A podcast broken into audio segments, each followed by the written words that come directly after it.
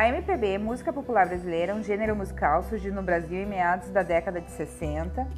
A MPB surgiu a partir de 1966 na cidade do Rio de Janeiro com a segunda geração da Bossa Nova, mas com uma forte influência do folclore brasileiro que já vinha de 1932.